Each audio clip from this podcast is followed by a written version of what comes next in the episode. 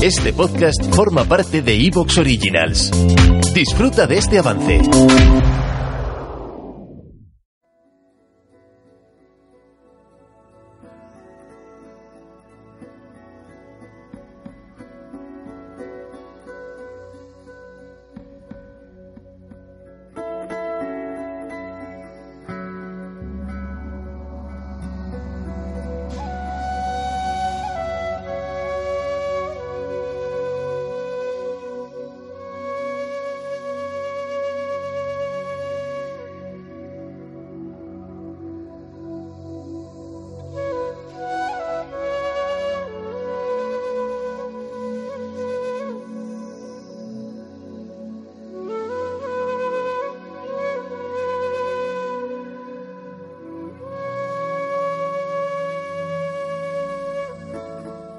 George Wembager, autor de Vitriol, la tumba del Papa hereje, nos va a dar una clase magistral sobre la fachada de la Catedral de Murcia.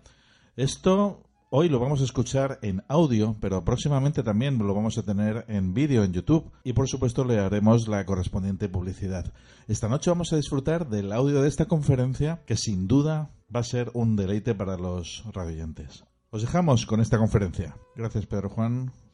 Isabel, muchísimas gracias también por estar Para mí esta ha sido un aquí. placer estar, estar aquí. Hasta pronto. Hasta pronto. Buenas noches. Buenas noches, feliz año.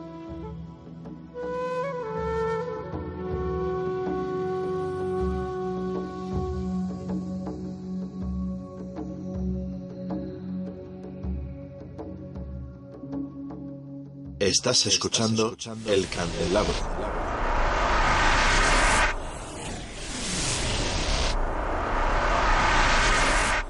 Buenas noches a todos. Ante todo, muchas gracias por estar aquí, teniendo la paciencia de, oír estas cosas, que seguramente ya habréis oído eh, en parte a hablar de la, de la- del imafronte de la Catedral de Murcia desde muchos puntos de vista, que es un tema muy concurrido dentro de esta ciudad, como es lógico, es uno de los mejores frontispicios que yo he visto en el mundo.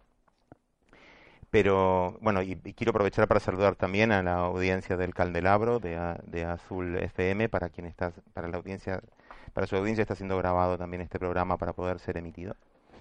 Eh, y como os decía, sí, la, este, este frontispicio es eh, realmente algo espectacular, reconocido en el mundo entero, eh, por su magnificencia y por un estilo ya lo habréis oído muchas veces, un estilo barroco ultracargado que supera incluso eh, el estilo barroco más pretencioso de Francia, tendiente al estilo del norte de Alemania, pero mucho más cargado, que le ha valido la crítica de, de muchos eh, entendidos de, después de su época, que esto fue básicamente desarrollado en el siglo XVIII. eh, y eh, entonces, este, bueno, ha sido muy criticado por su sobrecarga de simbología. Eh, afortunadamente, pues me, ha me han llegado a mí algunos documentos interesantes, gracias a un querido amigo que me los ha pasado, donde se aclara bastante todo el debate, la discusión que han tenido los arquitectos y escultores que participaron de la obra, que han sido muy criticados aún en vida, pero que han podido ellos comunicar su intención a, críticos también de la época, llegados a estos, donde lo que decían era que nada de lo que está puesto ahí estaba puesto al azar, ni por decoración, que todo lo que estaba allí puesto quería re- referirse a la simbología o al lenguaje o a lo que ellos querían transmitir. Y verdaderamente vamos a intentar ahora eh, eh, meternos un poco en esa simbología, soslayando un poco los temas arquitectónicos y de la historia del arte que los vais a oír constantemente y yo no quiero dormiros y como este tema es bastante profundo, me voy a abocar directamente a ellos. Si queréis saber alguna cosa que yo pueda contestaros sobre otro tema específico como es la historia del arte, lo, lo podéis preguntar y lo puedo intentar responder. Solo decir que esta obra que se, se achaca al, al ingeniero militar Jaime Bort, eh, no ha sido él el único, sino eh, Sebastián Farigan fue probablemente un, alemán, eh, un francés que también era ingeniero militar y que comenzó con los planos, con el desarrollo de los planos, y fue él luego quien llamó a Jaime Bort.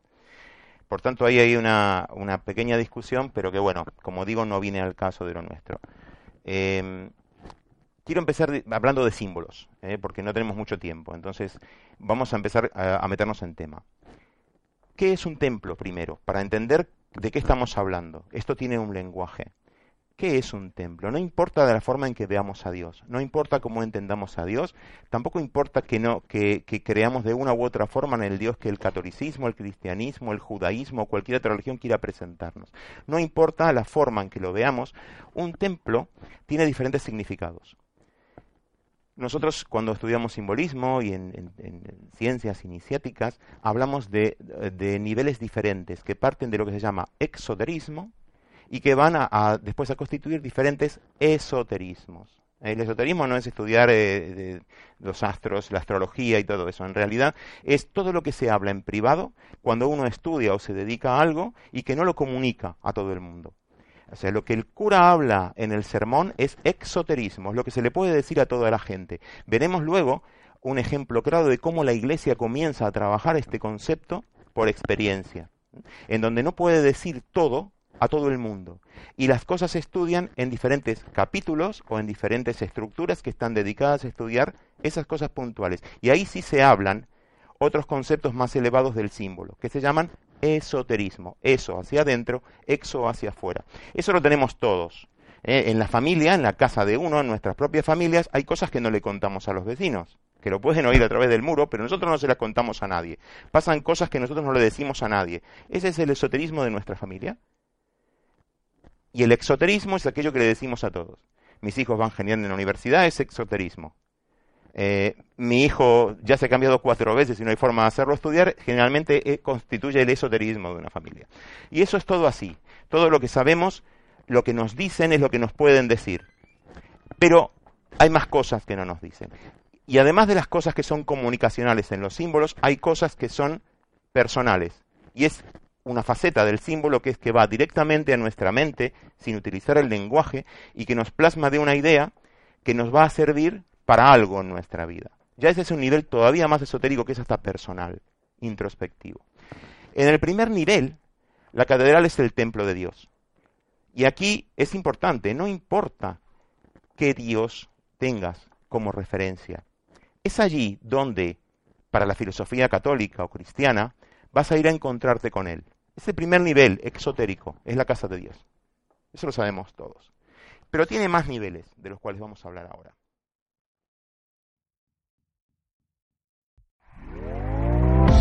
¿Te está gustando lo que escuchas? Este podcast forma parte de Evox Originals y puedes escucharlo completo y gratis desde la aplicación de Evox. Instálala desde tu store y suscríbete a él para no perderte ningún episodio.